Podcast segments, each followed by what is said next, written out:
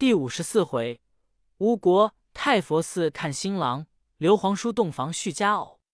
却说孔明闻鲁肃道，与玄德出城迎接，接到公谢，相见毕。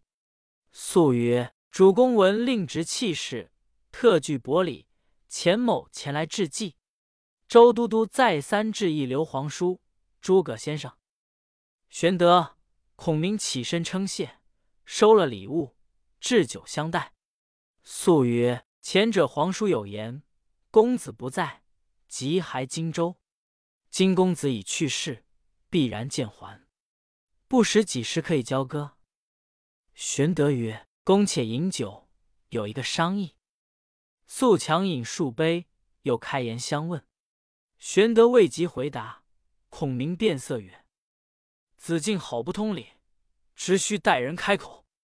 自我高皇帝斩蛇起义，开基立业，传至于今，不幸奸雄并起，各据一方，少不得天道好还，复归正统。我主人乃中山靖王之后，孝景皇帝玄孙。今皇上之书，岂不可分毛裂土？”况刘景升乃我主之兄也，弟承兄业，有何不顺？汝主乃钱塘小吏之子，素无功德于朝廷，今以势力占据六郡八十一州，尚自贪心不足，而欲并吞汉土。刘氏天下，我主姓刘，道无分。汝主姓孙，反要强征。且赤壁之战，我主多负勤劳，众将并皆用命。岂独是汝东吴之为？若非我借东南风，周郎安能斩半筹之功？江南一破，休说二乔至于铜雀宫，虽宫等家小，亦不能保。是来我主人不及答应者，以子敬乃高明之士，不待细说，何公不察之甚也？一席话说得鲁子敬缄口无言，半晌乃曰。孔明之言，怕不有理，争奈鲁肃身上甚是不便。孔明曰：“有何不便处？”素曰：“昔日皇叔当阳受难时，是素引孔明渡江见我主公。后来周公瑾要兴兵取荆州，又是速挡住。至说待公子去世还荆州，又是速单城。今却不应前言，叫鲁肃如何回复？”我主与周公瑾必然见罪，素死不恨，只恐惹恼东吴，性动干戈。皇叔亦不能安坐荆州，空为天下耻笑耳。孔明曰：“曹操统百万之众，动以天子为名，无亦不以为意，岂惧周郎一小儿乎？若孔先生面上不好看，我劝主人立旨文书，暂借荆州为本，待我主别图的城池之时。”便交付还东吴，此论如何？肃曰：“孔明待夺得何处？还我荆州。”孔明曰：“中原极为可图，西川刘璋暗弱，我主将图之。若图得西川，那时便还。”肃无奈，只得听从。玄德亲笔写成文书一纸，压了字。保人诸葛孔明也压了字。孔明曰：“亮是皇叔这里人，难道自家作保？”樊子敬先生也压个字，回见吴侯也好看。肃曰：“某知皇叔乃仁义之人，必不相负。”遂押了字，收了文书，宴罢辞回。玄德与孔明送到船边，孔明主曰：“子敬回见吴侯，善言深意。”休生妄想！若不准我文书，我翻了面皮，连八十一州都夺了。今只要两家和气，休叫曹贼笑话。速作别下船而回，先到柴桑郡见周瑜。瑜问曰：“子敬讨荆州如何？”速曰：“有文书在此。”诚与周瑜。瑜顿足曰：“子敬忠诸葛之谋也。”名为借地，实是混来。他说取了西川便还，知他几时取西川？假如十年不得西川，十年不还。这等文书如何中用？你却与他作保。他若不还时，必须连累足下。主公见罪奈何？”素闻言，呆了半晌，曰：“孔玄德不负我。”余曰：“子敬乃诚实人也。刘备枭雄之辈，诸葛亮奸猾之徒，恐不似先生心地。”素曰：“若此，如之奈何？”余曰：“子敬是我恩人，想昔日指君相赠之情，如何不救你？你且宽心住数日。”待江北叹息的回，别有去处。鲁肃局极不安。过了数日，细作回报：荆州城中扬起不翻做好事，城外别建新坟，军士各挂孝。于今问曰：“没了圣人？”细作曰：“刘玄德没了甘夫人，即日安排殡葬。”于谓鲁肃曰：“无计成矣，使刘备束手就缚。”荆州反掌可得。肃曰：“即将安出？”余曰：“刘备丧妻，必将续娶。主公有一妹，及其刚勇，势必数百，居常带刀，房中军器百列遍满，虽男子不及。我今上书主公，叫人去荆州为媒。刘备来入赘，转到南徐，妻子不能勾得。”忧求在狱中，却使人去讨荆州换刘备。等他交割了荆州城池，我别有主意。于子敬身上，虚无是也。鲁肃拜谢。周瑜写了书呈，选快船送鲁肃投南徐见孙权。先说借荆州一事，呈上文书。权曰：“你却如此糊涂，这样文书要他何用？”素曰：“周都督有书呈在此，说用此计可得荆州。”全看毕，点头暗喜，寻思谁人可去？猛然醒曰：“非吕范不可。”遂召吕范至，谓曰：“晋闻刘玄德丧父，吾有一妹，欲招赘玄德为婿，永结姻亲，同心破曹，以服汉室。非子恒不可为媒。”望即往荆州一言。范领命，即日收拾船只，带数个从人往荆州来。却说玄德自没了甘夫人，昼夜烦恼。一日，正与孔明闲叙，人报东吴差吕范到来。孔明笑曰：“此乃周瑜之计，必为荆州之故。亮指在屏风后前听，但有甚说话，主公都应承了。”留来人在馆驿中歇，别做商议。玄德叫请吕范入，礼毕坐定，茶罢。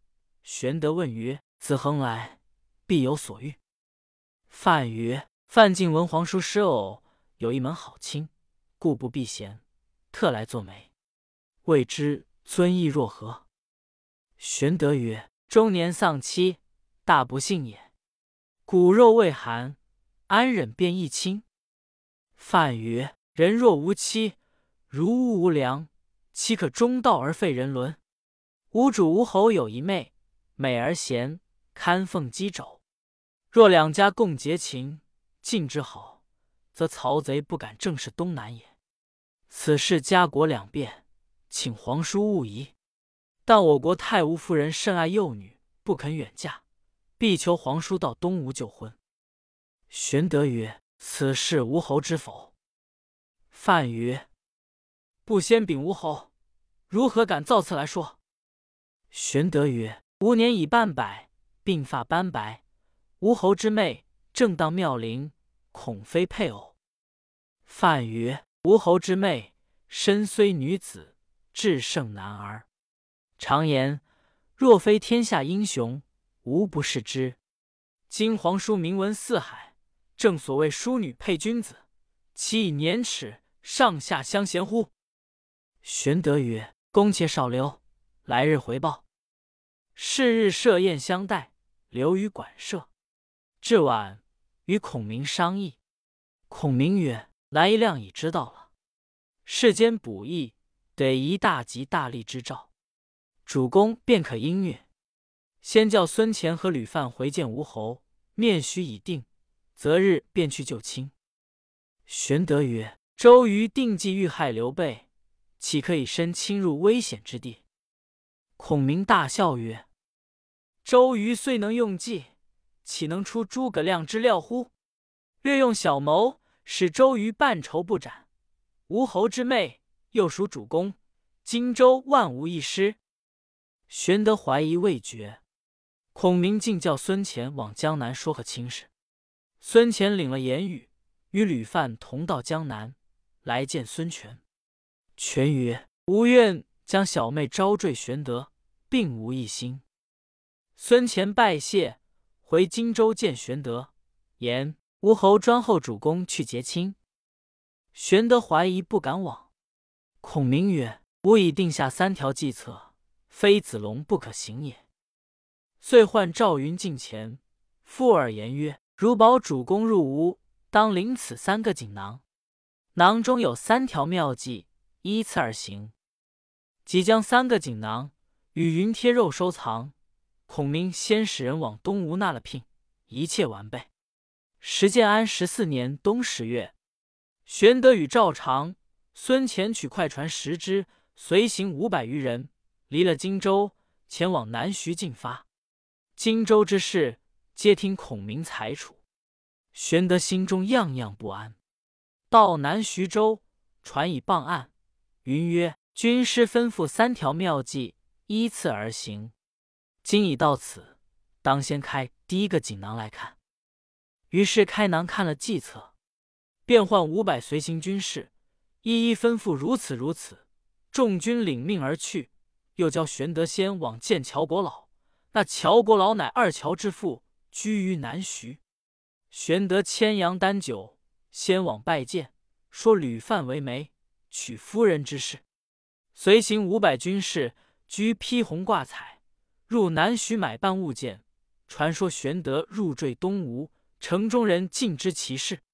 孙权知玄德已到，教吕范相待，且就馆舍安歇。却说乔国老纪见玄德，便入见吴国太贺喜。国太曰。有何喜事？乔国老曰：“令爱已许刘玄德为夫人，今玄德已到，何故相瞒？”国太惊曰：“老身不知此事。”便使人请吴侯问虚实，一面先使人于城中探听，人皆回报国有此事。女婿已在馆驿安歇，五百随行军士都在城中买猪羊果品，准备成亲。做媒的女家是吕范，男家是孙乾，聚在馆驿中相待。国泰吃了一惊，少请孙权入后堂见母亲。国泰捶胸大哭。全曰：“母亲何故烦恼？”国泰曰：“你知如此将我看成的如无物，我姐姐临危之时，吩咐你什么话来？”孙权失惊曰。母亲有话明说，何苦如此？国泰曰：“男大须婚，女大须嫁，古今常理。我为你母亲，是当禀命于我。你招刘玄德为婿，如何瞒我？女儿须是我的。”全吃了一惊，问曰：“那里得这话来？”国泰曰：“若要不知，除非莫为。”满城百姓，那一个不知？你倒瞒我！乔国老曰：“老夫已知多日了，今特来贺喜。”权曰：“非也，此事周瑜之计，因要取荆州，故将此为名，传刘备来拘囚在此，要他把荆州来换。若其不从，先斩刘备。此事计策，非时意也。”国泰大怒，骂周瑜曰：“汝作六郡八十一州大都督，直嫩无条计策去取荆州，却将我女儿为名，使美人计，杀了刘备，我女便是望门寡，明日再怎地说亲，虚误了我女儿一事。你们好做作。”乔国老曰：“若用此计，便得荆州，也被天下人耻笑。此事如何行的？”说的孙权默然无语。国泰不住口的骂周瑜。乔国老劝曰：“事已如此，刘皇叔乃汉室宗亲，不如真个招他为婿，免得出丑。”权曰：“年纪恐不相当。”国老曰：“刘皇叔乃当世豪杰，若招得这个女婿，也不辱了令妹。”国泰曰：“我不曾认得刘皇叔，明日约在甘露寺相见。”如不忠我意，任从你们行事；若忠我的意，我自把女儿嫁他。孙权乃大孝之人，见母亲如此言语，随即应承，出外唤吕范，吩咐来日甘露寺方丈设宴。国泰要见刘备。吕范曰：“何不令贾华部领三百刀斧手伏于两廊？若国泰不喜时，一声号举，两边齐出，将他拿下。”全遂唤贾华，吩咐预先准备，只看国泰举动。却说乔国老辞吴国太归，使人去报玄德，言来日吴侯国太亲自要见，好生在意。玄德与孙乾、赵云商议，云曰：“来日此会多凶少吉，云自引五百军保护。”次日，吴国泰。乔国老先在甘露四方帐里坐定，孙权引一班谋士随后都到，却叫吕范来馆驿中请玄德。玄德内披细铠，外穿棉袍，从人备剑紧随，上马头甘露寺来。赵云全装冠带，引五百军随行，来到寺前下马，先见孙权。权观玄德仪表非凡，心中有畏惧之意。二人叙礼毕，遂入方丈见国泰。国泰见了玄德，大喜，谓乔国老曰：“真无序也。”国老曰：“玄德有龙凤之姿，天日之表，更兼人德不于天下。国泰得此佳婿，真可庆也。”玄德拜谢，共宴于方丈之中。少客，子龙带剑而入。立于玄德之侧，国泰问曰：“此事何人？”玄德答曰：“常山赵子龙也。”国泰曰：“莫非当阳长坂抱阿斗者乎？”玄德曰：“然。”国泰曰：“真将军也。”遂赐以酒。赵云谓玄德曰：“却才某于廊下巡视，见房内有刀斧手埋伏，必无好意。”可告知国泰。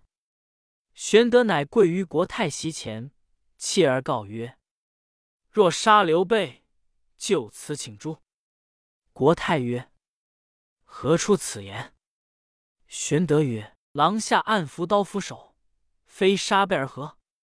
国泰大怒，责骂孙权：“今日玄德既为我婿，即我之儿女也，何故伏刀斧手于廊下？”全推不知，唤吕范问之，范推贾华。国泰唤贾华责骂，华默然无言。国泰喝令斩之。玄德告曰：“若斩大将，于亲不利，被难久居西夏矣。”乔国老也相劝。国泰方斥退贾华，刀斧手皆抱头鼠窜而去。玄德更衣出殿前，见庭下有一石块。